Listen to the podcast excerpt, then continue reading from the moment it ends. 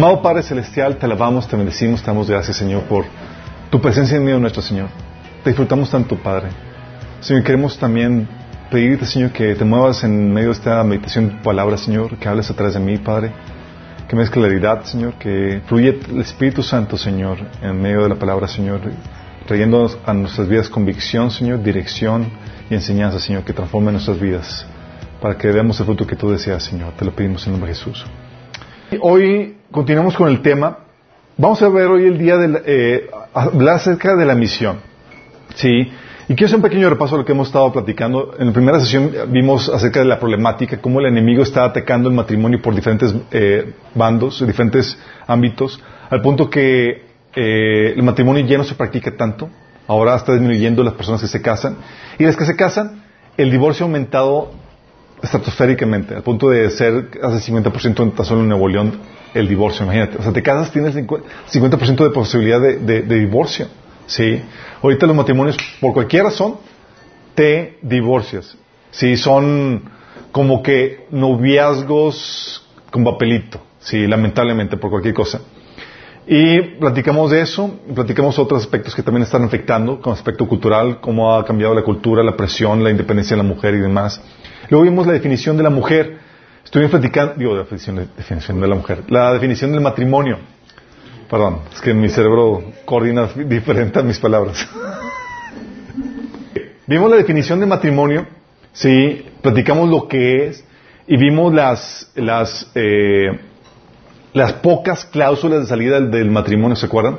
Solamente te puede haber cláusulas de salida por infidelidad, por abandono, por eh, muerte, no homicidio, muerte del cónyuge. Sí, y cuando el cónyuge no cristiano te lo pide, sí, porque no aguanta tu fe, sí, eh, o porque él sí quiere ir. Bajo son cuatro, cuatro causantes y habíamos comentado que eh, qué sucede cuando vives un matrimonio infernal pero no tienes una causal bíblica para divorciarte, sí, bueno habíamos comentado que hay un propósito colateral del matrimonio, que es el pulirte, refinarte la imagen de Cristo, ¿se acuerdan? Y todos, amén, salieron aquí todos regocijados, llenos de voz. Vimos el propósito colateral, ¿sí? Oye, tu ideal muchas veces de tener matrimonio perfecto, armonioso, ser feliz en matrimonio, no se da. Y cuando no se da, no significa que el propósito de Dios sea frustrado, al contrario, Dios utiliza la, la, la, la fealdad, los defectos y lo, lo insoportable de tu cónyuge para pulirte, refinarte y hacerte la imagen de Cristo. Qué, fabuloso, ¿no? Y luego habíamos comentado que una vez que termina Dios de, pulirte, eh, se va a tratar con, tu cónyuge. O sea, primero eres tú el que debes de refinar y que debes de tratar eso. Habíamos platicado eso. Sí. Y, y, otro aspecto más que, que comentábamos. Eh, es muy importante porque da esperanza a uno de los matrimonios conflictivos, ¿sí? Y da una razón por la cual permanecer en, el matrimonio. Entonces, habíamos comentado el propósito colateral. Antes, habíamos quería comentar, cuando hablamos de las causales de divorcio, habíamos comentado que aún las causales de divorcio no se dan nada más así porque sí, ¿sí? Porque hay personas que, como había dado un ejemplo de una chica que llegó con nosotros y dijo que se quería divorciar con su, de su marido porque, pues, la vieran fiel, ¿sí? Y era una causal de divorcio. Y indagamos más, y resulta que era infiel porque había visto una chica eh, y la había codiciado. no es causal. Hay muchos que están esperando cualquier momento para votar al cónyuge eh, porque ya no lo soportan. Y hemos comentado que aún las causales de divorcio no se dan sin antes tratar de restaurar y rescatar el matrimonio. El matrimonio no, eh, de acuerdo a la Biblia, no son, no es de papel, es algo valioso que, que hay que por el cual hay que pelear, ¿sí? Y hoy quiero que tratemos el tema de la misión. Pero por eso, déjame dar un, repaso rápido acerca de los propósitos del matrimonio. Sí. Cuando hablamos del, matrimonio, eh, ya habíamos comentado que el matrimonio tiene varios propósitos. Uno de ellos es unir a dos personas. Digo, es, básicamente el propósito eh, principal, donde habla que el matrimonio une física, emocional y espiritualmente a dos personas. Eh, también otro propósito del matrimonio es otorgar placer, satisfacción, ¿sí? El poder eh, hacer feliz a tu cónyuge, el, el, desahogar el, deseo sexual, ¿sí? Eh, de hecho, algo que, comento a, los jóvenes y demás que de los regalos más valiosos que vas a recibir, aparte de la salvación, va a ser tu cónyuge. ¿sí? Dios diseñó que, la, que, que lo más valioso que puede darte Dios no es un carro, no es una casa, es, un, es una pareja, es un, es un esposo, una esposa. De hecho, dice la Biblia que la esposa lista, la esposa inteligente, es un regalo de Dios. Sí. Qué grueso. Hablando de que Dios quiere regalar algo, te quiere bendecir, o te va a dar una esposa. Qué fuerte, ¿no? Entonces hablamos de, de, de otorgar placer, satisfacción, y habíamos comentado cómo hay todo un libro dedicado a eso, que es Cantar de Cantares, como para Dios no es cualquier cosa. También es el dar vida y desarrollarla. Sí, el, el, el parte del proceso que Dios diseñó era que la procreación de, hijos y la crianza de los hijos, sí, y habíamos comentado cómo los hijos son una bendición y que la herencia de Dios se complementa, eh, eh, son una herencia de Dios que complementan el matrimonio. Eh, y el vivir en familia, en comunidad, es una bendición tremenda que Dios diseñó para todos nosotros. Sí. De hecho, mm, algo que, se perdió durante, durante mucho tiempo es que la iglesia debía de funcionar como una familia alterna, ¿sí? Porque muchos vienen de familias, de familias rotas y demás, y por eso las iglesias eran en casa y fungían como una familia, ¿sí? A tal punto de enseñaba la Biblia que, que tomaba prioridad la familia espiritual, que eh, se acuerdan el, el, eh, el, caso donde Jesús eh, recibe el llamado a su mamá para llamarla, para que fuera a atenderla fuera del, lugar donde estaba. Y Jesús dice que quiénes son mi, mi madre y mis hermanos. Y apunta a, sus discípulos que están alrededor de él. Hablando de la, es que la familia espiritual toma preeminencia de la familia eh, física. Sí, qué fuerte, ¿no? y tiene sentido. A fin de cuentas vamos a, vamos a, vamos a convivir con, entre nosotros por toda la eternidad y todos, ¿cómo que le... sí, ale un estado ya de redimido, perfecto, sí, sí. También habíamos comentado que el un propósito, otro propósito de los matrimonios es dar identidad y roles, sí, como tu gloria, tu identidad, tu rango, tu posición, tu rol en la creación va determinado de acuerdo a tu sexo. Sí, hay un orden que Dios estableció, eh, el hombre como director, proveedor, la mujer como colaboradora, y eso eh, eh, es parte del propósito del matrimonio, dar esa identidad, dar esos roles. También reflejar, otro propósito matrimonio era reflejar una verdad, un modelo espiritual. Porque así como el matrimonio eh, humano entre el hombre y la mujer está diseñado o está, eh, fue tomado del modelo divino entre Dios y el pueblo, y su pueblo. Entonces, de manera que tú quieres entender cómo debe funcionar el matrimonio físico, debes ver el diseño de Dios en cuanto a cómo lleva Él la relación entre Él y su pueblo, ¿sí? Porque de ahí es donde, saca, donde sale eso. Por eso la Biblia me enseña que la esposa es la novia de Cristo y Cristo es el, la cabeza, ¿sí? Y todo se relaciona de, de, esa forma. Esto es un modelo espiritual. Por eso, en teoría, el matrimonio cristiano debe reflejar cómo opera la iglesia con su Salvador. Imagínate. Qué fuerte, ¿no? Sí, las esposas. La otra, y es aquí donde vamos a retomar el tema, habíamos comentado que matrimonio es también para proveer compañerismo, ayuda mutua en la tarea que Dios delegó al hombre. ¿Se acuerdan que Dios puso al hombre sobre la tierra y lo puso a trabajar, lo puso echando y dijo, es que necesita una ayuda idónea. Sí. Y Dios pensó en esta idea de compañerismo, de ayuda mutua en la tarea que Dios le había asignado a Adán. Es aquí donde, donde se trae el, pasajes de trabajo en equipo, como Eclesiastes 4 del 9 al 12, la, idea de Dios de compartir la vida juntos, de eh, llevando a cabo la tarea que Dios eh, puso para el hombre. Eso donde entramos al tema de la misión, la tarea. ¿Sabes? Es algo muy importante en el matrimonio porque se ha perdido. Sí. Hoy pocos matrimonios empiezan con la idea de llevar a cabo la tarea o la misión que Dios ha otorgado al hombre. Es como que, ¿cuál tarea? Porque la verdad muchos empiezan con la idea de, disfrutar, ser feliz y, disfrutar eh, esta vida, que, tener hijos o estar con la persona amada. Y, pero Tienes que entender cómo fue diseñado, cómo operaba el plan de Dios al inicio. Sí, porque en el Antiguo Testamento te das cuenta que lo que hace Dios es que crea primero la necesidad. Crea el mundo, crea la eh, los animalitos y todas las cosas, ¿sí? Y luego crea al ser, al ser humano para esa tarea de administrar esa creación, ¿sí? Luego crea la mujer para que ayude al hombre en esa tarea. Fíjate cómo está el orden, ¿sí? Eh, ese Génesis 1.26 dice que fue el sexto día, Dios ya había hecho todo lo demás.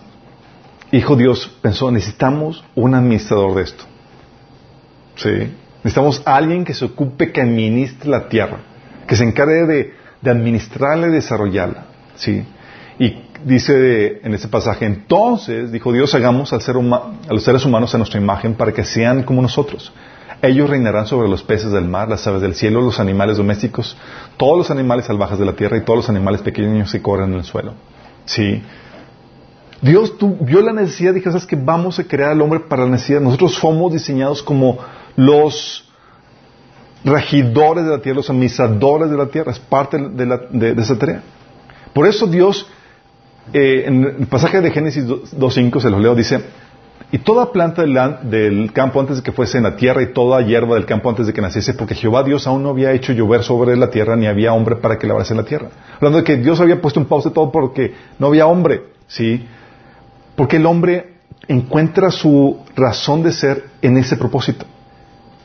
La tarea es más importante que, que aún tu existencia. Qué fuerte. Porque es la razón por la cual tú fuiste creado.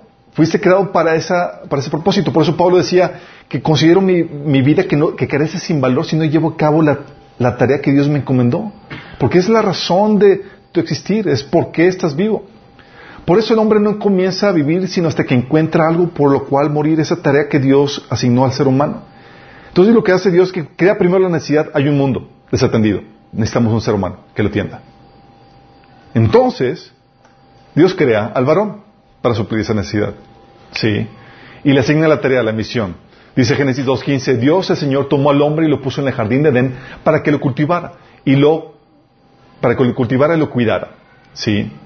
O sea, Dios le crea al hombre y dice, ok, te pongo a chambear. Y fíjate que comenzó con el, con el varón, ¿sí? Y es parte de lo del trabajo que Dios, que Dios hizo en Génesis 1.28 cuando dice que eh, Dios los bendijo y los dijo, fructificad y multiplicados, llenad la tierra y sojuzgadla, señoread en los peces del mar, en las aves de, los cielos y en todas las bestias que se mueven sobre la tierra. Aquí te das cuenta que Dios puso administrar y desarrollar la tierra, pero no solamente administrar y desarrollar la tierra, le puso la tarea de multiplicar el esquema. Es decir, así Adán, como tú estás administrando y desarrollando tu pedazo, tú vas a tener hijos, te vas a multiplicar. Y necesitamos que se multiplique este modelo ah, en tu descendencia. Sí. Por eso les dijo fructificad y multiplicados. Fructificad hablando de que sean prósperos en la, en la obra y que se multipliquen en, número. Sí. Y es aquí donde aplica todavía en nuestros, días. Este, este, mandato de, de, enseñorear la tierra, de cultivar y, desarrollar la tierra, chicos, es un mandato que todavía permanece. De hecho, se le conoce dentro de la teología como el mandato cultural. Fuimos diseñados y es parte de nuestra tarea de desarrollar los potenciales de la tierra, en algún área. ¿Sí? ¿En qué área? Eso depende de tu relación con Dios, que te muestre en qué área tienes que eh, llevar a cabo tu trabajo. Sí, pero tienes que descubrir esa área. Entonces Adán fue puesto para trabajar y lo pone Dios a chambear. Sí. Y luego, crea la mujer para ayudar al varón en esa tarea. ¿Te das cuenta el orden? Es creamos la necesidad. Ok, tenemos la necesidad, creamos al hombre para que supla la necesidad. Y pone el hombre a chambear. Y, dice, y creamos a la mujer para que ayude al varón en esa tarea. ¿Sí vamos? Por eso es muy importante eh, que el hombre conozca muy bien su tarea, que conozca muy bien su, su misión. ¿Sí? O sea, porque la mujer entra a ayudar en esa tarea. O sea, llega la mujer y dice como que, bueno, ¿y en qué te voy a ayudar? Y el hombre. pues vamos a ser felices. Dios. Todo gira alrededor de la tarea. Sí. O sea, eh, por eso el hombre debe tener una visión y aspiraciones profesionales. Sí. Eh, y muchos, eh, lo que pasa es que entran y compiten el hombre y la mujer de sus visiones profesionales versus los de el varón. Sí. Y, y empiezan en, y sé que lo que sucede es que se da una división porque tienen visiones diferentes de lo que quieren hacer cada uno. En vez de ser, ayuda mutua y trabajar juntos para una misma causa y de forma armoniosa, no sucede así. Me ha tocado situaciones donde la, pareja eh, entra en la, relación y la mujer le pide, le exige al novio y dice, pero cuando nos hacemos vas a renunciar para que me ayudes a mí, ¿verdad? sí, así sucede a veces. Y, y cosa que, que, que no, no, siempre... Em, hay sus excepciones, obviamente, pero son excepciones en donde por cuestión estratégica y por demás el hombre así decide tomar por cuestión del negocio, además que tiene que pueda tener, o el ministerio que pueda tener la esposa. Pero dentro del, contexto general, la forma en que opera es que la mujer viene a contribuir, a ayudar a la misión del varón. Sí, por eso eh, la misión eh, del, esposo toma prioridad para la esposa y la crianza que eh, de los niños que resulte de esa relación, si es parte del trabajo que la mujer realiza. La problemática es que el mundo ha enseñado y ha vendido a la mujer la idea de que si tú te dedicas a ayudar a tu esposo y hacer trabajo en equipo con tu esposo vas a ser miserable. Y nada que ver. ¿Sí? O si te dedicas a, la crianza de tus hijos, a cuidar a, los resultados de ellos, vas a ser miserable. ¿Sí? Y, te, y aún entre las mamás, en las pláticas entre, entre madres hoy en día, Así como a las que, a las mamás que resultan, que están, que nada más trabajan en la, en, en la crianza, son incluso mal vistas. Así como que, o dejaste el trabajo, tu profesión para dedicarte a ayudar a tu esposo a la crianza, uh, sí, qué terrible. ¿Por qué? Porque lo que el enemigo quiere hacer es robar el diseño de Dios y va a utilizar la presión del mundo para poder llevar a cabo esto. Sí, va a utilizar la, presión del mundo para que, para que pueda eh, lograr esa división, esa disyuntiva. Entonces lo que hace el enemigo, fíjate también lo que hace el enemigo. Lo que hace el enemigo es que te, incrusta o te, inserta o te, siembra una frustración que es ficticia. Sí. ¿Te acuerdas cómo lo hizo con Adán y Eva? Con Eva, por ejemplo, cuando se presentó la serpiente con Adán, le dijo, eh, eh, cuando le llevó a cabo la tentación, que le dice la serpiente a Adán, dije, le dice que, toma de fruto porque, porque si lo comes van a ser como Dios. Sí. Y la pregunta aquí es, ¿acaso no ya eran como Dios? Obviamente habían sido hechos a la imagen y semejanza de Dios. Pero ¿qué hace el enemigo? Es que te, te vende una frustración para que compres su solución a algo que no necesitas.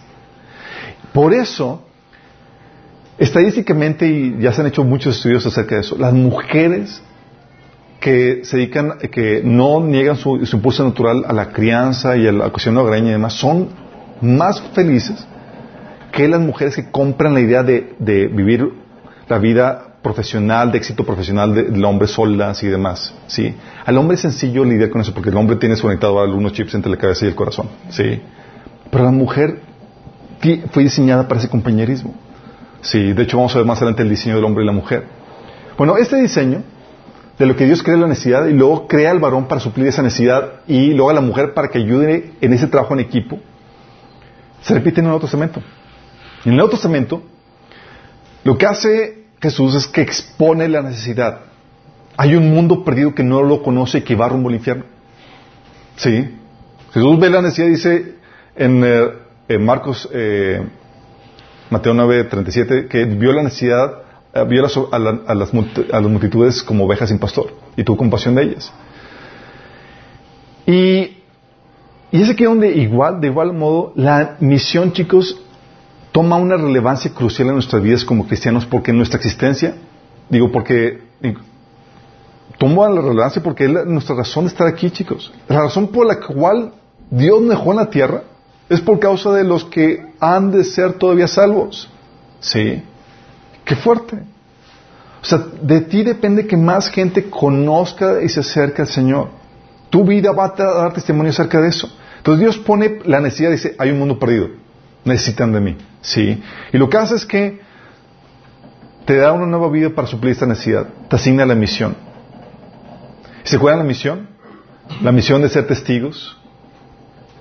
Dios dijo, eh, Jesús dijo en, en Hechos 1.8 a sus discípulos que vendrá el Espíritu Santo y me serán testigos cuando reciban el poder del Espíritu Santo.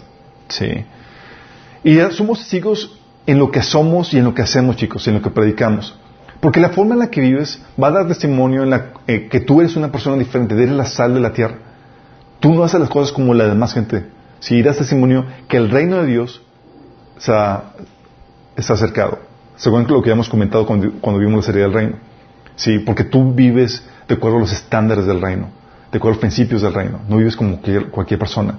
Y tú vienes a traer restauración a las áreas, a las diferentes áreas rotas de la vida. Sí. Lo que hace entonces es que te viene, te enseña, Dios te quiere utilizar como testigos, donde en tu área de dominio, por ejemplo, Pablo le decía a los, a los esclavos que trabajaban en su quehacer diario, les decían que vivan y que hagan las cosas como para agradar a Jesús, para que hagan la doctrina atractiva. Sí, porque es la función que estamos aquí. Es con nuestra vida hacemos atractiva la doctrina para Cristo, para traer más personas a Cristo. Sí. Entonces puso para eh, ser sus testigos y para ser discípulos. Es decir, multiplicarnos. Ir y ser discípulos de todas las naciones. Mateo 18, 19. Si te das cuenta, la misma función que Génesis. En Génesis le da dominio al hombre, ¿sí? Para que haga la tarea. Y le enseña, le dice que se multiplique. Lo mismo sucede también en el Testamento te da dominio para que hagas las cosas de acuerdo al reino, sí, en la, en área que Dios te ponga a trabajar, pero aparte te enseña a multiplicarte, a que hagas discípulos, que te multipliques físicamente y también espiritualmente. Hay un montón de pasajes que hablan acerca de eso, de hecho lo están en el, en el outline. Y lo que hace, igual que en Génesis, te asigna una ayuda para llevar a cabo esa misión. Dentro de esta misión que tenemos como iglesia, como al reino, en tu misión particular, en tu contribución, Dios diseñó que fuera de, que, lo vivieras con una persona más con la cual pudieras hacer trabajo en equipo. Qué hermoso Dios. Por eso 1 Corintios 9, 5 le decía Pablo a los, a los de Corintios. Dice, no tenemos derecho a llevar con nosotros a una esposa creyente como lo hacen los demás apóstoles y los hermanos del Señor y como lo hace Pedro. Imagínate, estaba hablando Pedro, estaba hablando Pedro, Pedro soltero por gusto, porque su ritmo de trabajo era tal que ni una mujer le iba a aguantar. Sí, Dio Pablo, exactamente. Pablo. Pablo era una persona súper intensa. Sí. Pero dice Pablo, dice, ¿acaso no tenemos derecho a, que nos mantengan ustedes, a cobrarles eh, una ofrenda por el trabajo que les hacemos? Y le dice, ¿no tenemos derecho a llevar con nosotros una esposa creyente como lo hacen los demás apóstoles? O sea, ¿te imaginas a los demás apóstoles cuando iban a su trabajo y demás con su esposita? ¡Qué fuerte, no! Ahí viene la esposa de Pedro. ¡Oh! La esposa de, de, ¿qué otro apóstol? De Santiago, de todos los demás. Qué grueso, ¿no? No. Pero menciona aquí, dice, como lo hacen los demás apóstoles y los hermanos del Señor. Aún los hermanos de la carne de, Cristo, ¿quiénes eran? Eran Judas, Santiago, eran hermanos de, la carne. Estaban casados, iban a donde quiera con sus esposas. ¿Te imaginas? ¡Wow! dice, y aún Pedro, a donde iba a compartir y demás, lo hacía con su esposa. ¿Se imaginan eso? O sea, hay son, pequeños vislumbres en la Biblia que dices que cuando lees la Biblia no figuran hasta que ves ese pequeño detalle. Entonces arma una, eh, te da una información para visualizar cómo eran los tiempos o cómo era el trabajo que, que tenían los apóstoles. ¿Sí? De hecho, Tal era así que los que en, Tito 2, 3, 2, 3, 4, tal cual, capítulo 2, versículo 3 al 4, eh, parte de la función de las ancianas, ¿sabes quiénes las ancianas? Eran las mujeres grandes, pero aquí particularmente se cree que son, eran las esposas de los ancianos. ¿Tenían una función? ¿Te imaginas? Dice, de, la misma manera, las ancianas deben enseñar eh, Deben vivir de una manera que honre a Dios. No deben calumniar a nadie ni emborracharse. Sí, porque también ellas podían relajar. Sí. Dice, esas mujeres mayores, esas ancianas, tienen que instruir las más jóvenes a amar a sus esposos y a sus hijos. ¿Te das cuenta? O sea, había los esposos eh, daban las enseñanzas y demás, y luego las ancianas enseñando a las mujeres a cómo atender sus hogares y cómo amar a sus esposos. Porque no se da por... Hay que enseñar cómo se hace, imagínate, era como que era parte de la, de la enseñanza de la Biblia. ¿Sí? Hay que chicas, vamos a ver hoy clase de cocina con uno, dos y tres, como... Tan necesario. Sí, de hecho, dice, esas mujeres mayores deben instruir a las más jóvenes a amar a sus esposos y a sus hijos. Sí, hablando de cómo deben de, cuidar sus, sus, hogares. Sí. O 1 Timoteo 3, versículo 2, 14, 4 y 12 dice, por esta razón un anciano debe ser un hombre que lleve una vida intachable. Debe ser fiel a su esposa, debe tener control propio y vivir sabiamente y tener una buena reputación con agrado debe recibir visitas y huéspedes en su casa y también debe tener la, capacidad de enseñar. Ese trabajo, chicos, de, ser, de, ser buen hospedador, de recibir visitas, es un trabajo que la Biblia te enseña que se hace en equipo. ¿Se acuerdan Abraham cuando recibió a las tres famosas visitas? Sí. Que dice, vieja, órale, prepárame aquí. Y era, bueno, no le dijo vieja, era, ¿qué le dijo? No sé, bueno. Pues tienes que le, Amorcito corazón. Dice que le, puso, eh, era un trabajo en equipo para poder recibir visitas. Sí. El trabajo que hacemos, por ejemplo, mi esposa aquí, Damaris y yo, yo no podría hacer si Damaris me ayudara. Si no me ayudara, no puedo, o sea, olvida que recibo aquí. Era como que vengan, pero traigan su comida. pero la verdad es que ella es la que es parte del trabajo en equipo de, de, pareja hacer ese, ese servicio. Sí. Dice, Ah, más adelante, en el versículo 4 dice, deben dirigir también su propia familia, que sus hijos lo respeten y lo obedezcan. Es parte también del trabajo que se hace con, la mujer. dice en versículo 12, un uno debe serle fiel a su esposa, dirigir bien a sus hijos y a los demás de su casa. Es parte del trabajo en equipo. Si Dios consideró que el trabajo ministerial era necesario que se llevaran en, equipo, ¿sí? Eh, de hecho, parte del trabajo que Dios nos enseña, fíjate lo fuerte que es esto, Jesús tenía una misión, ¿sí o no? Su misión en la tierra era y compartir el Evangelio. ¿Se acuerdan? Isaías 61, el Espíritu Dios está sobre mí por tomar un giro para llevar a cabo las buenas, eh, buenas nuevas a los pobres, eh, libertar a los cautivos y todo ese pasaje.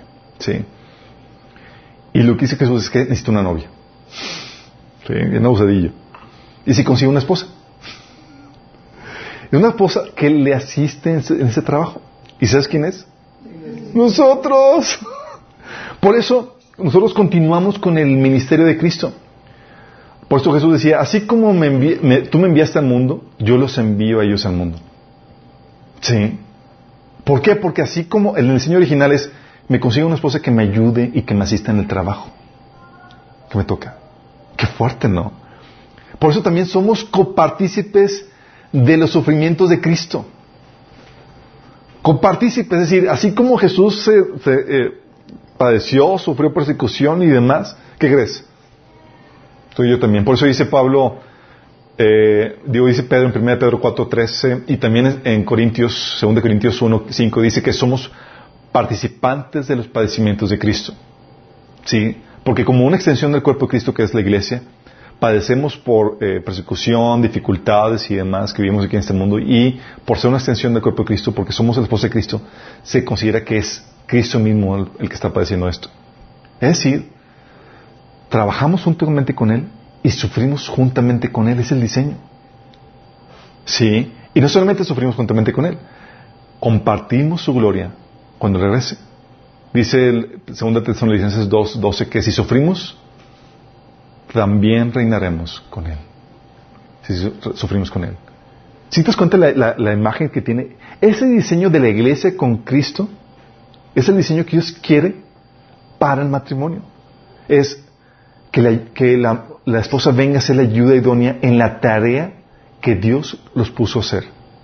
Un trabajo en equipo, donde los dos son, partícipes en el trabajo, en el sufrimiento y en la recompensa que conlleva eso. ¿Sí? Mi esposa a veces me dice, te desanima, no, tú te vas a llevar tu recompensa. yo, ¿qué te pasa? Si tú haces tu trabajo no hay nada. es en serio, así de fuerte. ¿Sí? O sea, no podríamos, no, de hecho, no, no podríamos estar aquí, ¿sí? Si no estuviera, eh, si ella no hiciera su trabajo, porque es un trabajo en equipo. Todos tienen su mérito y somos parte de, de este trabajo como pareja. Todo Dios tiene, es la manera en que tiene esa, tarea. Y Dios nos dejó aquí para llevar a cabo, a seguir el ministerio de Cristo como iglesia. ¿Sí? Por eso, chicos,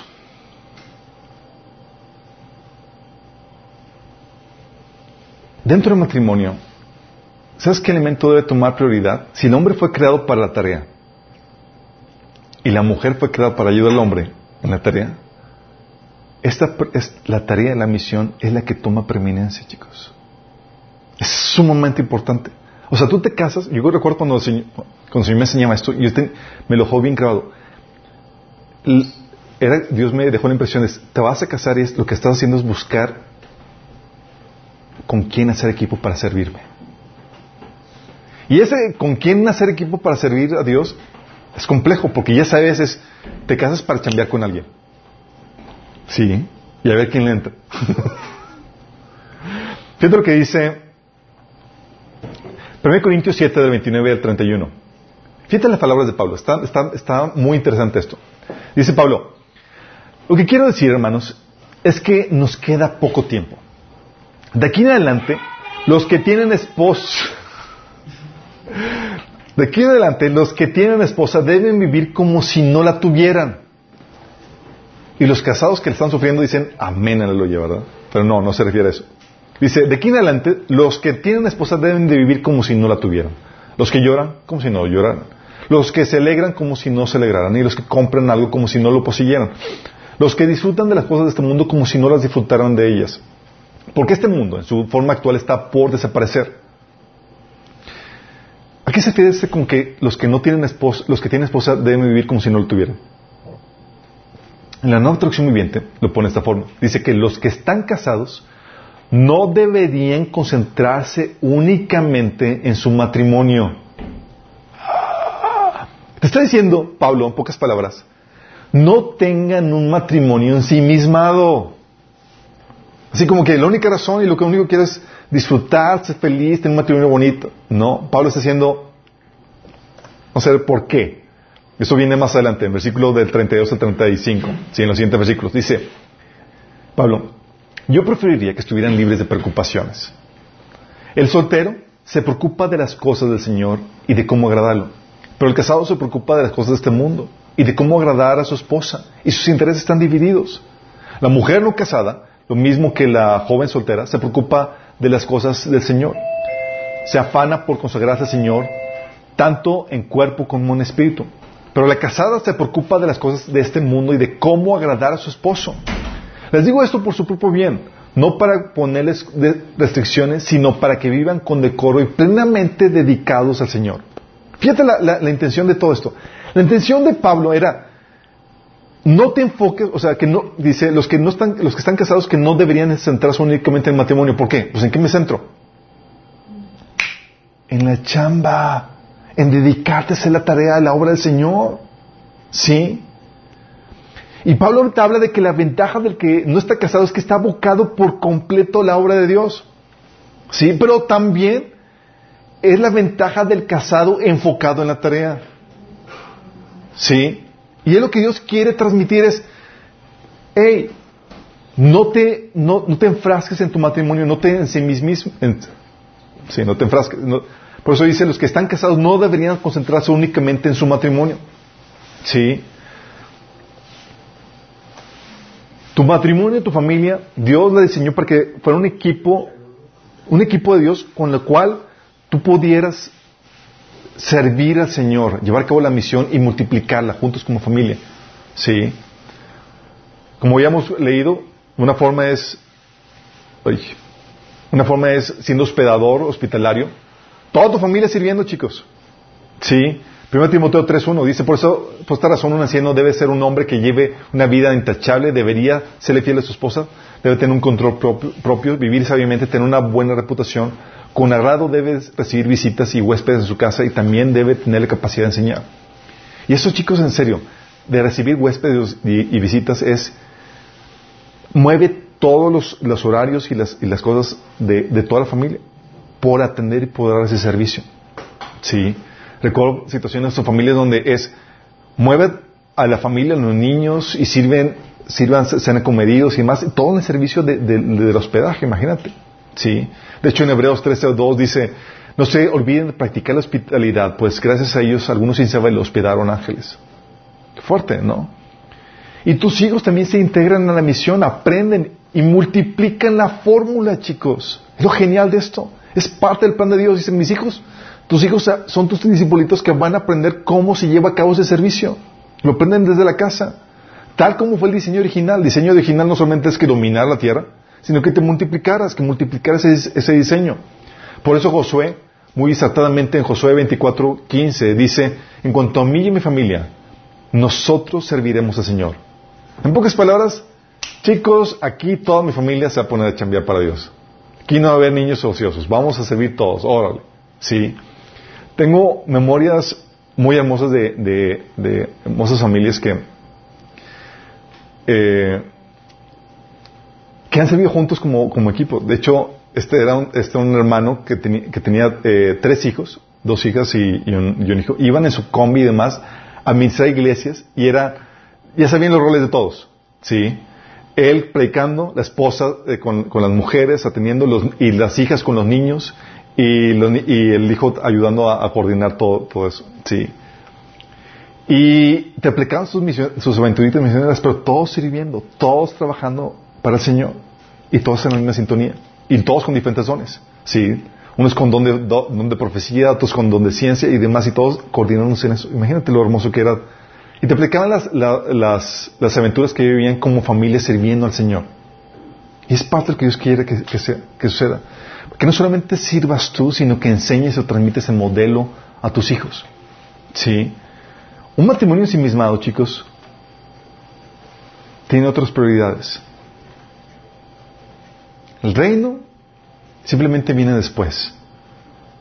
Cambia las prioridades que, Jesús establece en Mateo 6 del 31 al 34, ¿se acuerdan? Jesús decía en ese pasaje, así que no se preocupen diciendo qué comeremos o qué beberemos, o con qué vestiremos. Los paganos andan tras todas estas cosas, pero el Padre Celestial sabe que las necesitan. Más bien, busquen primeramente el reino de Dios y su justicia y todas estas cosas les serán añadidas. ¿Qué debes buscar primero? El reino de Dios y su justicia. Sí. Por eso le reitero el pasaje que leímos en, en 1 de Corintios 7, del 32 al 34. Pablo pensando en este principio de buscar primero el reino, hacer la tarea, la misión que se nos ha sido encargada. Si yo prefería que estuvieran libres de preocupaciones. El soltero se preocupa de las cosas del Señor y de cómo agradarlo. Pero el casado se preocupa de las cosas de este mundo y de cómo agradar a su esposa. Sus intereses están divididos. La mujer no casada, lo mismo que la joven soltera, se preocupa de las cosas del Señor. Se afana por consagrarse tanto en cuerpo como en espíritu. La casada se preocupa de las cosas de este mundo y de cómo agradar a su esposo. Sí. ¿Y eso qué sucede, chicos? Las personas que están enfocadas en la misión no son tan demandantes como los que no tienen misión. ¿Por qué? Porque cuando, cuando están trabajando juntamente con equipo, la esposa sabe que el esposo está absorto con la tarea. ¿Sí? Y eso da concesiones. Pero cuando no, cuando tienes, sabe que tiene tiempo libre, es como, ¿qué estás haciendo con tiempo libre? ¿Sí? ¿Por qué no me estás atendiendo? y se vuelven más demandantes. El, ¿Y cuál se, se, convierte en el enfoque cuando no tienes la misión? El enfoque se convierte en tener una mejor vida, una vida más cómoda, en cómo, en cómo disfrutar esta presente vida que tenemos en vez de cómo invertirlo para el reino. Sí. Primero Juan 2 dice, dice, pues el mundo solo ofrece un intenso deseo por el placer físico, un deseo insaciable por lo que vemos, el orgullo de nuestros logros y posesiones. Y dice, nada de eso proviene del Padre, sino que viene del mundo. Porque se convierte, cuando no tienes una misión, una tarea, se convierte en conseguir esto que el mundo ofrece, chicos. Más posesiones, más logros, sí, eh, y la avaricia de lo que ves, que hoy quiero comprarme el último carro, se convierte en esa tarea, se convierte en la misión. Por eso 1 Timoteo 6 del, del 9 al 10 dice, los que quieren enriquecerse caen en la tentación y se vuelven esclavos de sus muchos deseos. Para muchas parejas, chicos, se convierte en esa la, misión. ¿Cómo enriquecernos? Si tienes a los dos chambeando para conquistar todos sus placeres terrenales, Dice, estos afanes insensatos y dañinos hunden a la gente en la ruina y en la destrucción, porque el amor al dinero es la raíz de toda clase de males. Por codiciarlo, algunos se han desviado de la fe y se han causado muchísimos insabores. Y así es lo que pasa, chicos. Muchos matrimonios, su enfoque es, ¿sabes qué? Una mejor casa, una mejor cocina, un mejor carro, que, vayan a una mejor escuela, que vivan cómodamente, vacaciones en vez, eh, una vez al año conseguirlo. Eh, y, todo comienza desde la boda. Vamos a tirar la casa por la ventana, ¿sí? Y todo como va a ser, y, se endrogan hasta el copete para conseguir todo eso. ¿Sí? Porque su visión no es la tarea. Como no hay una misión, se convierte, no te vas a quedar sin una misión, vas a adquirir la que el mundo ofrece. ¿Sí me explico? Y lo que sucede es que obtienes un matrimonio infructuoso. Infructuoso para el Señor. Sí. Muchos van a llegar con el Señor y, decir, dame cuenta de tu mayordomía. Y decir, Señor, me compré cuatro carros, me compré dos casas. ¿Qué hiciste de fruto que te dije. Sí. Va a ser muy frente, imagínate. muchos van a presentar nada más con eso. Sí, Señor, fui de vacaciones varias veces al año, pude viajar, conocer el mundo. Es como que... Imagínate. Mateo 13:22 dice que el que recibió la semilla y cayó entre espinos es el que oye la palabra, pero las preocupaciones de la vida y el engaño de las riquezas lo ahogan de manera que ésta no llega a dar fruto. Lo fuerte es la semilla que no da fruto. ¿Por qué? Porque el engaño de las riquezas y la preocupación de esta vida la ahogan. Y en el matrimonio es muy propenso que eso suceda, chicos. Por eso Pablo decía que no le suceda. Sí. Por eso los que están casados como que si no estuvieran. O no se enfrasquen en su matrimonio. No se trata de que ustedes sean felices en su matrimonio, se trata de que lleven a cabo la tarea. Y si se enfocan en la tarea, van a encontrar la verdadera, la verdadera felicidad. Porque van a encontrar la trascendencia. Sí. En vez de estar con muchos matrimonios, en vez de estar contentos con sustento y abrigo, porque saben que dice la Biblia, ¿verdad? Dice Mateo 6, en 1 Timoteo 6, 8. Así que teniendo ropa y comida, contentémonos con eso. Ay, Pablo. y el carro del año todo. Conténtate con eso. Sí. Dice, y muchos matrimonios, en vez de estar contentos con sustento y abrigo, están, eh, para así estar bocados a la misión, se les va la vida en las otras cuestiones del mundo, ¿sí? Y nunca produjeron el fruto que Dios esperaba para ellos, nunca se enfocaron en la misión. Qué fuerte, ¿no? Cuando Dios dijo, ah, te di un equipo perfecto y lo que pueden hacer juntos como equipo es mucho mayor. Pero están desperdiciando eso. Y déjame decirte que la presión social es muy fuerte, especialmente para las mujeres. Sí. El cómo me ven, la ropa que utilizo, el carro que llevo y toda la cosa es, trata el enemigo de, presionar para tratar de destruir ese equipo que Dios diseñó. Luego, ¿qué pasa? Tienes un matrimonio infructuoso, tienes un matrimonio emproblemado. ¿Por qué emproblemado, chicos?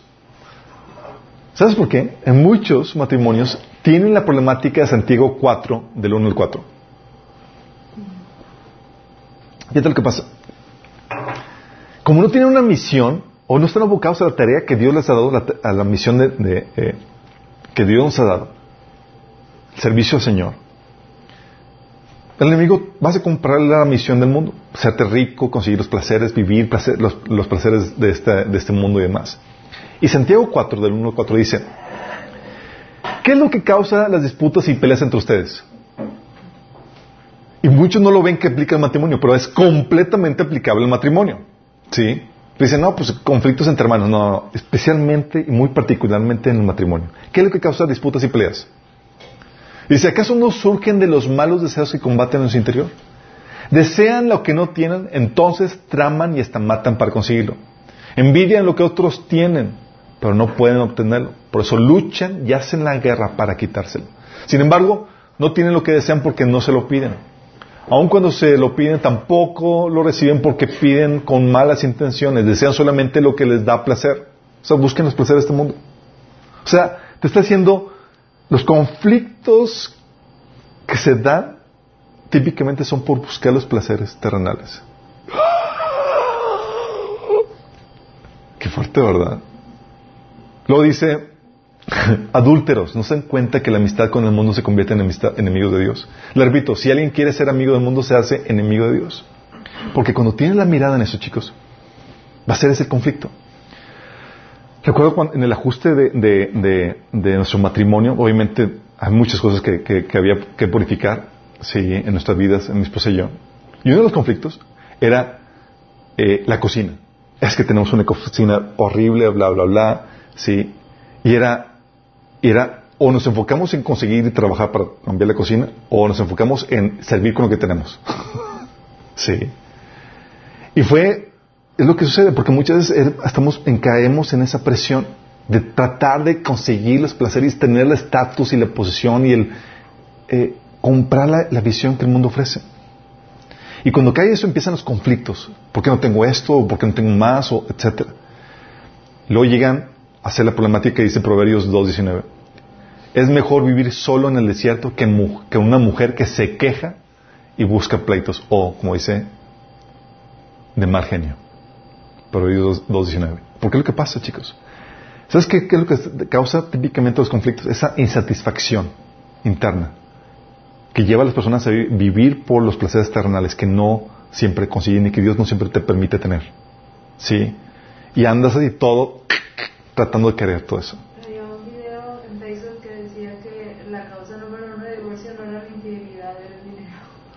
fuerte. El dinero, el causante principal de... ¿Por qué, chicos? Porque un matrimonio ensimismado es igual a un matrimonio en problemado. No hay tarea, no hay una misión. Prepárate para tener problemas. Prepárate para problemas. ¿Por qué? Porque cuando la mujer, chicos, no se convierte en la ayuda idónea, se convierte en la molestia idónea. Sí. Y lo que, se convierte, lo que ayuda que se convierte en la ayuda idónea es la misión. La misión es crucial para que se dé esa unión, chicos. Dice Amós 3.3, ¿cómo andarán dos juntos si antes ponerse de acuerdo? A los solteros, por eso es muy importante. O sea, la pregunta crucial es, estás saliendo con alguien y demás es, oye, ¿cómo vamos a servir como pareja, como familia, Señor? Crucial. ¿Cómo vamos a servir? Al hombre la pregunta es, ¿Cuál es la visión que tienes? ¿Cuál es el ministerio que te ha dado? Sí. ¿O andas todavía así medio perdido sin, saber qué onda? Porque lo que estás haciendo, chicos, en el momento de, del noviazgo y conocer a alguien, estás escogiendo, estás escogiendo a alguien con quien hacer trabajo en equipo para llevar a cabo la tarea que Dios les ha dado. Eso es lo que estás haciendo. Sí. Eh, y es, o estás escogiendo eso, o estás escogiendo a alguien solo que te sirve para decán. Para muchos es nada más eso. Yo busco una decán. De eso yo me encargo de lo demás, con que me... con que se ponga, se ponga bonita y yo hago todo lo demás. No, no se trata de eso. Sí. Por eso la pregunta, la, indagatoria antes de casarse y demás es, oh, y, cuál es tu ministerio? ¿Cuál es tu visión? ¿Cómo quieres servir al Señor? Para la mujer es muy importante porque es, me voy a convertir en ayuda de eso. Sí. ¿A dónde vamos? ¿Sí? ¿Qué estás, ¿Cuál es el plan que tienes? Porque imagínate que te platica una visión o un misterio que tiene, que siente que nomás no, no es de tu grado o no quieras pagar el precio. Sí. Es terrible. Sí. Y eh, aún a, a, los, a los, aún que sea, oye, es que hay gente que dice, Dios me ha llamado a servir en los negocios y demás, aún que es una, ah, pues empresarial, va a tener mucho dinero. No, no siempre es así, chicos. Para muchos, yo recuerdo una, una eh, tuve tres novias y la, segunda novia que tuve era una problemática porque yo dije, quiero emprender mi propio negocio y demás. Y cuando ella se enteró mi visión, era, no voy a tolerar eso. Porque ella, para ella era eh, la seguridad muy importante era conseguir un trabajo estable, escalar dentro de, la, de, la, empresa de forma tradicional, conseguir buenos puestos. Para mí es, no me voy a aguantar, quiero emprender, Dios me ha puesto el llamado a emprender. Entonces cuando, llegó un punto donde tuvimos que sentarnos a platicar, ok, y, tuve que decirle, yo soy así, así tengo esta misión y esta es la forma en que Dios me, me, me llevó a cabo servir. Y él me, miró y me dijo, No, entonces. Pero ya sabíamos, ¿sí? Porque, no sé si sepan, cuando las personas, si dices, oye, me casé con una persona emprendedora, no, todo es color de rosa. Porque hay subidas, bajadas, hay dificultades. Recuerdo situaciones donde mi esposa, situaciones con el negocio tan críticas donde ya teníamos que ajustar el presupuesto al máximo para poder seguir invirtiendo. Ella apoyándome, trabajando horas hasta horas de la, de la noche, sacando problemáticas del negocio. De hecho, ella fue la que me ayudó a encontrar que me estaban robando en el negocio. O sea, mi ayuda idónea, recuerdo, estábamos en un café y demás, haciendo, trabajando mucho en el negocio, y que ella encuentra, ve los números y dice, oye, ¿qué onda con esto? Y yo, ¡Ah!". y fue crucial porque nos dimos cuenta que si no nos robaban, si nos alcanzaba, pero mi ayuda idónea sirviendo como ayuda idónea. Y estaba dispuesto a entrarle los trancazos de esa forma, ¿sí? Y sabía que se iba a qué, a esperar con eso. Entonces, oye, ¿cómo van a andar juntos si no, si no se ponen de acuerdo? Es parte de, ¿sí?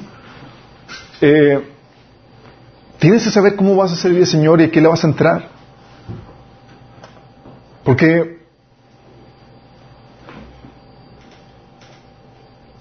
Dios quiere que los dos estén en la misma sintonía trabajando para una misma causa. Sí. Por eso las pláticas antes de casarse son sumamente importantes, chicos. A veces nada más platicas de tonterías y media y no saben exactamente ni qué onda. Sí. ¿Y sabes cuál es el enfoque de muchas parejas? Es cómo va a ser la boda. Yo no veo la luna de miel y el vestido y las de los invitados y todo y chalala, pero ni siquiera saben exactamente cómo está la cosa. Sí. Eh, recuerdo, y luego más chicos, cuando, cuando somos cristianos, y aún los que no son cristianos, pero los que somos cristianos estamos más conscientes que, que Dios mete la mano a tu historia y Él escribe. Agarra tu libro de vida y dice, a ver, hijo, aquí te toca esto y esto y esto. Sí. Y en nuestro caso, recuerdo, Dios permitió que nuestra boda fuera frustrada. Sí. Entonces para mí fue muy claro, el Señor me está haciendo, me estaba mostrando claramente es, se casan por civil, punto final, y avanzan al, trabajo que, tengo preparado para ustedes. Entonces yo nos casamos, y yo estaba ya enfocado en el trabajo, estaba, tenemos que sacar este proyecto, y teníamos muchas cosas que hacer juntos, mi esposo y yo. Entonces nos platicamos ella y yo, y le platicaba todo lo que teníamos que hacer, y ella nomás estaba en otra sintonía. Sí, ella, es que no hemos tenido la ceremonia religiosa. Es que la, y la boda, y seis meses en batallar en estar en esa, en esa sintonía, hasta que se hizo la ceremonia religiosa. Sí, sacamos ese pendiente. Pero lo, complejo que es poner esa sintonía, aun cuando sabes de antemano que te vas a meter. Sí, nada más imagínate.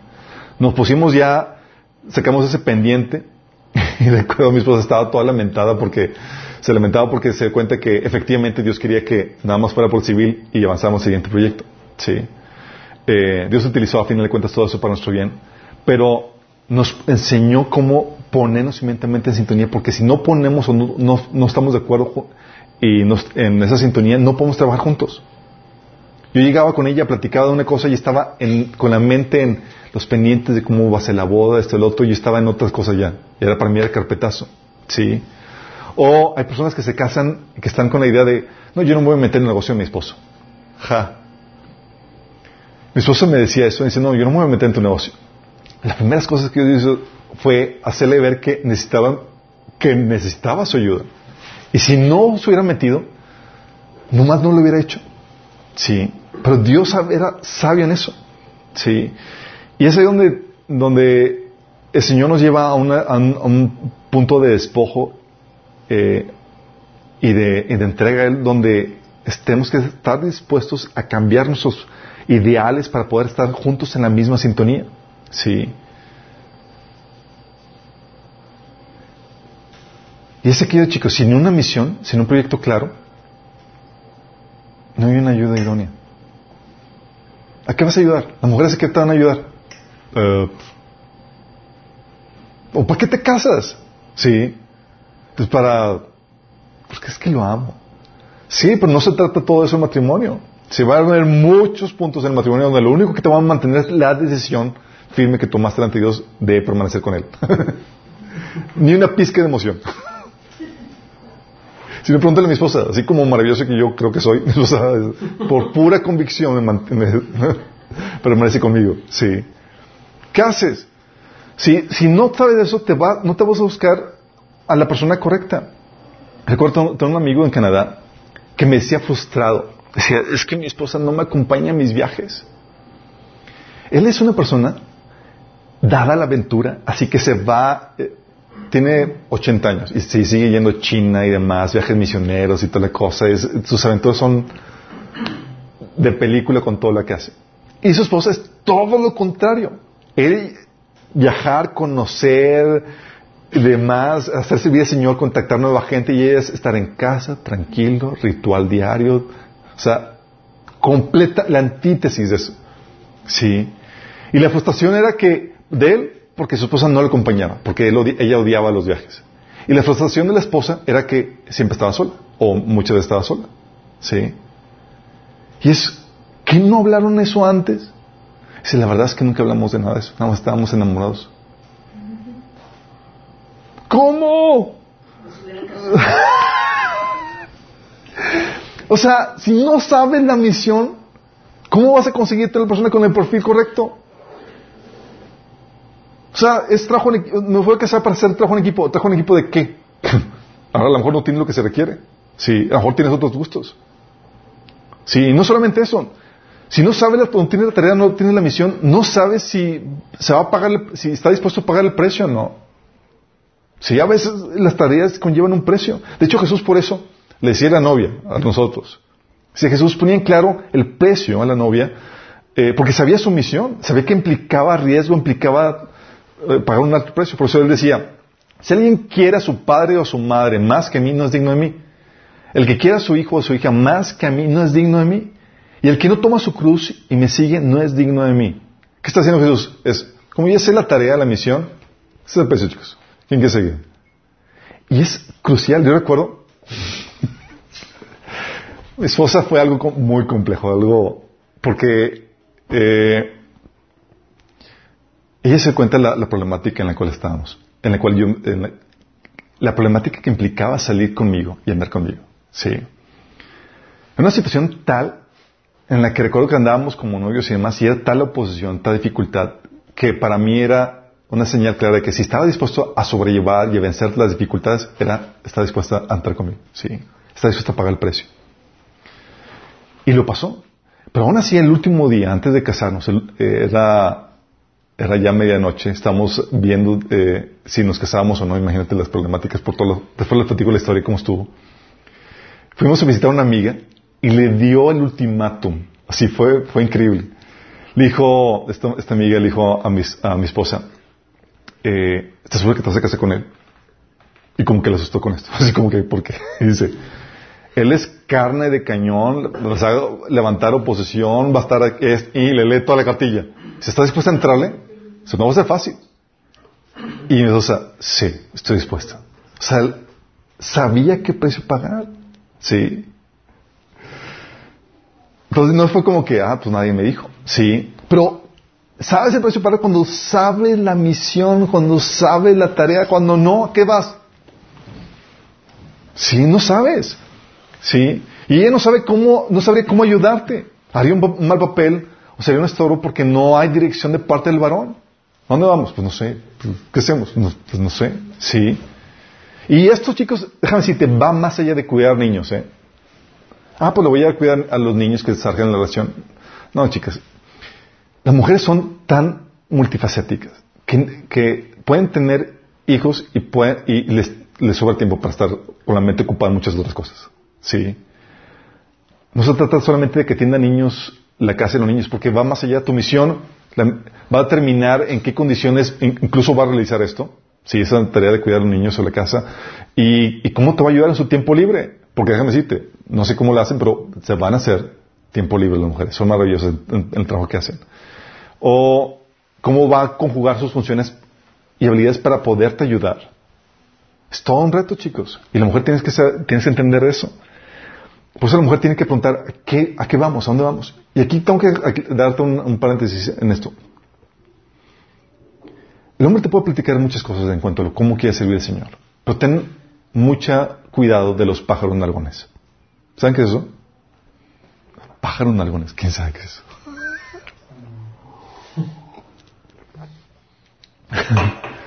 Los pájaros nalgones, chicos, son las personas que se venden maravillosamente. No, sí, yo voy a ser un gran empresario, voy a hacer esto, lo otro, y voy a hacer esto, voy a ser un gran misionero, y voy a ser... Y te hablan de, wow, y te, y te, te encandilan con su maravillosa visión. Pero tú puedes saber si realmente se encamina para allá por cómo está viviendo ahorita. Si dice, oye, voy a ser un gran misionero, Dios me está llamando para la palabra profética que voy a ser un evangelista y un misionero y demás, y no ha compartido al evangelio ni una persona, tú sabes que es un pajarón. Sí. O que dice, no, es que Dios me ha dado, y se lo digo por experiencia, chicos, tengo amigos que sí han trabajado, que se consideran novios porque hablaban de la tremenda visión que Dios les ha dado a sus vidas. Sí, Dios me dio un llamado a, ser empresario y dirigir varias cosas y, y, y, nunca indagaron un poquito para saber que, que, eh, que realmente nunca habían emprendido ningún, negocio en su vida y que vivían de mantenidos en, en el caso de sus papás. Es como que esperaban una obra milagrosa que, que los llevara a ocupar posiciones en altos puestos. Tienes que ver que cuadre lo que te dice la tarea, la misión, lo que quiere con lo que está viviendo. Sí, para que veas y sabes a qué te, a qué te metes con eso. Sí. Porque puede engañarte con, con, lo que está proyectando hacer. Pero aún así, tienes que hacer la pregunta porque la misión es muy importante. Sí. La ayuda idónea se puede convertir en la molestia idónea. Sí.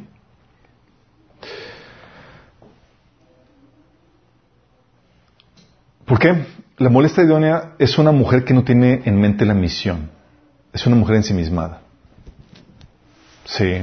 Egoísta y con la mente en las cosas de, este mundo. Sus deleites, sus comodidades, sus estatus, su posición. Y si no le das una misión ministerial, una visión ministerial a tu ayuda idónea, el mundo le va a dar una visión terrenal que perseguir. Y eso ya va a asegurar problemas. Como les había leído los pasajes, Proverbios 21.9. Mejor es vivir en un, rincón del terrado que con mujer rencillosa en casa espaciosa. ¿Sí? Las mujeres tienen la facilidad de hacernos a los hombres la vida de cuadritos. Pregúntale a Sansón. ¿Sí?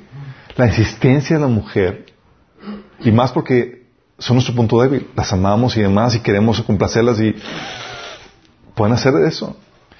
Por eso, y lo reitera, ahí en Proverbios 21, ¿no entendiste? En el 10 versículos después dice, es mejor vivir solo en el desierto que con una mujer que se queja y busca pleitos. Y es lo mismo que les comenté en Santiago 4.4. Buscan pleitos y contiendas porque buscan los deleites de este mundo. ¿Sí? ¿Pierdes tu misión, chicos? Pierdes la ayuda idónea.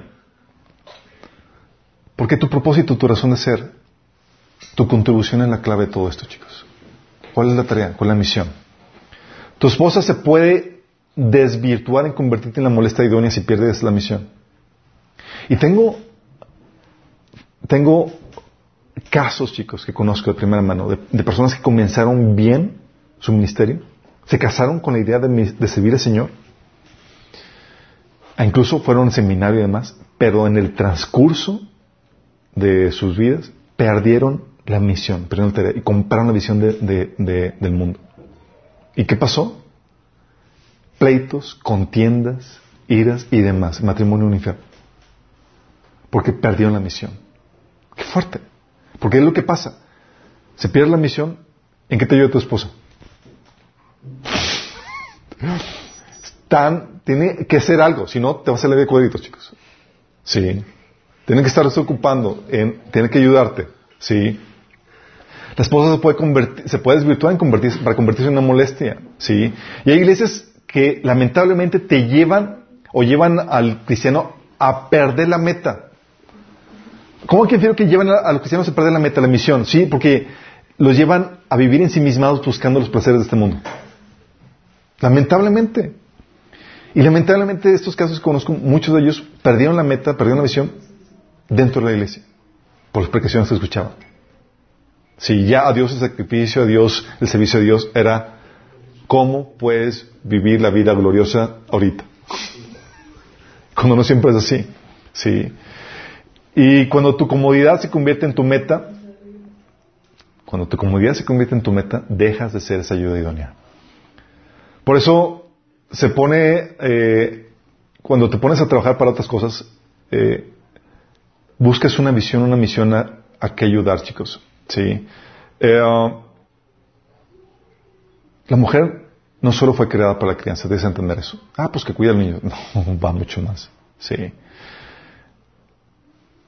Mi esposa, aunque hace homeschooling, por ejemplo, y cuida a los niños, no sabes lo tremendo que es poder recibir su feedback en cuanto al servicio y poder trabajar juntos. Todo lo que hacemos es juntos. Poder compartir la misma tarea, la misma carga. Llegar y, poder compartir las inquietudes, feedback en cuanto al servicio que estamos haciendo para el Señor. Incluso ella la que me hace la lista dice, oye, no le has hablado a otra persona, no lo estás pastoreando. ¿Qué pasó, pastor? Yo, ¿qué?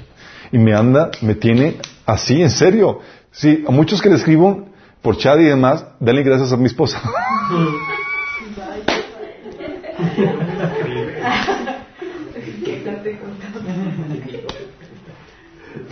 en serio, ella es la que me, así me, o sea, literalmente se vuelve en tu ayuda idónea. Sí, porque ya le, dependiste una misión, una misión ministerial, y es, ¿qué onda? ¿Qué no estás haciendo? Sí. De hecho, a veces llega así, ¿qué estás haciendo? Llega en la computadora. es en serio lo que sucede. Porque le encaminas una misión, una tarea, y ella te va a ayudar a hacer eso. Es bien grueso. Pero es también súper placentero poder compartir la tarea con alguien. Llegar a casa, incluso llegas a verme los niños y platicamos, sí, horas hablando de problemáticas en el ministerio, problemáticas en el trabajo, cómo solucionar esto.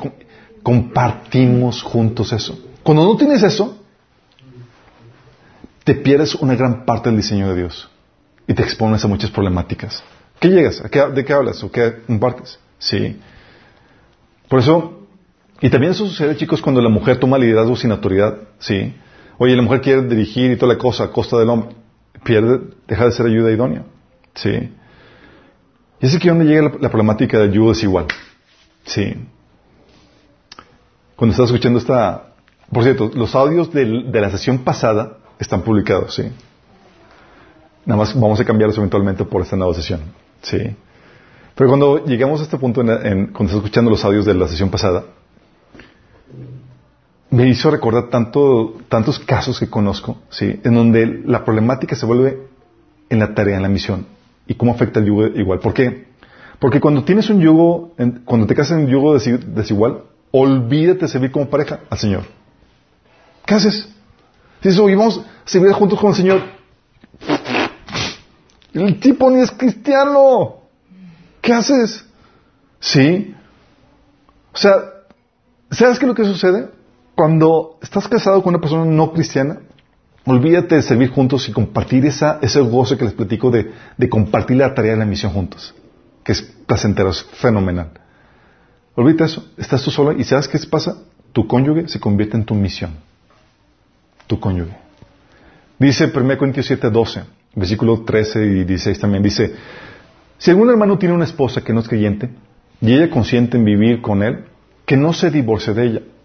Y si, un hombre, si una mujer tiene un esposo que no es creyente y él consiente en vivir con ella, que no se divorcie de él. dices, ¿por qué?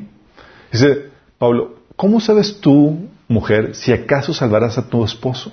¿O cómo sabes tú, hombre, si acaso salvarás a tu esposa? Está diciendo, la única razón por la cual estás ahí, chicos, va a ser para ser, o sea, tu esposo se convierte en tu misión, es tu campo misionero, tu cónyuge es traerlo para Cristo. De hecho, 1 Pedro capítulo 3 habla de hacer cómo, cómo hacerlo, porque a veces dices, oye, ya leí muchos bibliazos y no me entiende el eso. Y, pero te dice cómo cambiar la estrategia para que eso suceda. Sí. Y aún dices, bueno, que entonces tu cónyuge se convierte en la misión. Sí. Oye, ¿y cómo lo hago? Y para servir a otro ministerio y demás. Si quieres servir, las mujeres cristianas que se casan con no creyentes van a poder servir solo si el esposo se las autoriza. Y aún así van a estar solas en ese servicio. Porque no vas a poder, poder, poner a tu esposo a servir al Señor juntamente contigo. No tiene conocimiento de la Biblia, no conoce al Señor. Recuerdo un episodio medio botana donde estamos compitiendo la mujer y mi papá y estamos insistiendo que bueno se acompañara a la iglesia. Mi papá sí bien incrédulo. De hecho él nos prohibía que fuéramos a la iglesia y nos íbamos a escondidas de él para, para la iglesia y cuando se enteraba nos perseguía en el carro, imagínate. Nosotros veíamos así que aparecía al final de la calle, ah, viene mi papá, todos corriendo. Tratando de escabullirnos. Cambió la situación y mi papá dijo, vio que, que, le convenía que fuéramos cristianos. Pues ya no peleábamos, ya no discutíamos, ya no nos rebelábamos, y era como que, ¿qué onda? No van a ir a la iglesia. Entonces él, llegamos a convencer que fue a la iglesia. Entonces, y recuerdo que fue a la iglesia y toda la congregación fascinada. Don Andrés vino, la esposa es blanquita, bla, bla, bla, y luego pasaron la frente y demás, y, no sé por qué, cómo estuvo la cosa, pero mi papá pasó al frente. Y terminó orando por varias gente.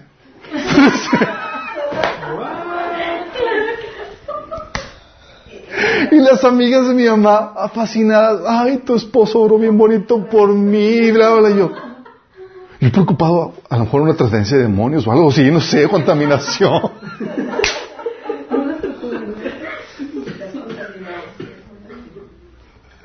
Imagínate el episodio, yo, ¿cómo lo permitieron y qué está, dónde estaba yo que no vi eso? Sí, o sea, no, porque no puedes, estás tú sola en servicio al Señor. Y no puedes llegar a compartir el gozo de lo que dice el Señor porque no te lo van a entender. Sí. Estás en otra, estás en otra sintonía. Te queda más que servir solo si, tu esposa te autoriza y, lo haces sola. ¿Sí? Y lamentablemente, puede ser que muchos cristianos, hay cristianos que se casan con incrédulos chicos, pero puede ser que ese matrimonio sea del mismo yugo. Que fue todo, ¿verdad?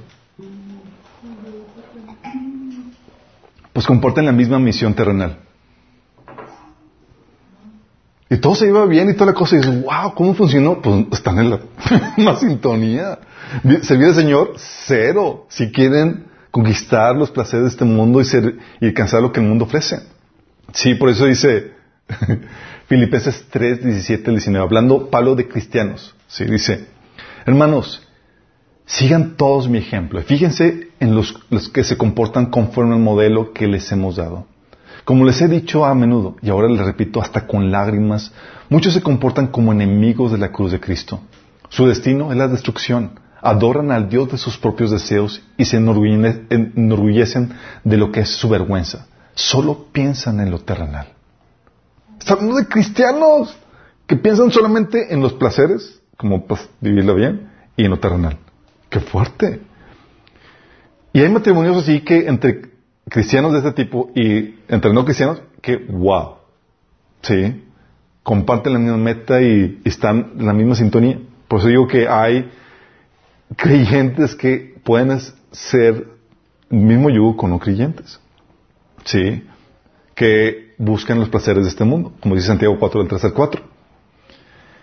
Pero no es el diseño, chicos. El propósito de Dios del matrimonio, ese punto principal en, este, en, esta, en esta serie de matrimonios. Dios quiere que te unas con alguien para el servicio a Él. Quiere estar con equipo. No quiere que lo hagas solo. Sí. Así como Cristo con la iglesia, que con Cristo, como la iglesia con Cristo que se se unió la misión de Cristo y somos compartícipes de su mismo servicio, del mismo ministerio que, que, que, hizo Jesús aquí en la tierra, y somos compartícipes del mismo sufrimiento, de la misma persecución que Cristo. Así lo quería que, que fuera entre nosotros. Se trabajo en equipo. Y eso es lo que amalgama las relaciones. Y es sumamente placentero, chicos. Es una parte crucial del matrimonio. Poder compartir el ministerio juntos como, como pareja. Es fenomenal. Me imagino que algunos de aquí ya lo han experimentado, de que están las mismas cargas y cómo compartir esto, llegar y platicar de, de la misma cosa. Y ese esposo me dice, ya conmigo y me dice, es que solamente a ti te puedo decir esto. Y yo, ¿y eso es bueno o es malo? Sí. ¿Por qué? Porque estamos tan amalgamados y tenemos las mismas cargas y demás que compartimos eso. Si las mismas cargas, las mismas cuestiones. Y Dios quiere que hagas ese trabajo en equipo. Sí. Que tu matrimonio no sea en sí mismo, que no se enfoque en ellos, en, en, cómo vivirlo mejor, cómo tener. ¿Por qué? Si tú te en sí mismas en el matrimonio, todos tus problemas van a aumentar exponencialmente. Sí. Mi esposo y yo la manera como hemos podido resolver muchas problemáticas es porque la comparamos con la tarea, con la misión que tenemos y es, se vuelve una insignificancia la problemática. Es como que, ay, tenemos cosas más importantes que preocuparnos que por esto. Y obviamos muchas problemáticas de esa forma. Cuando no, sucede lo Santiago 4. ¿Por qué suceden los, los pleitos y discusiones entre ustedes? Porque alguien ha comprado la misión del mundo en vez de la tarea de Dios.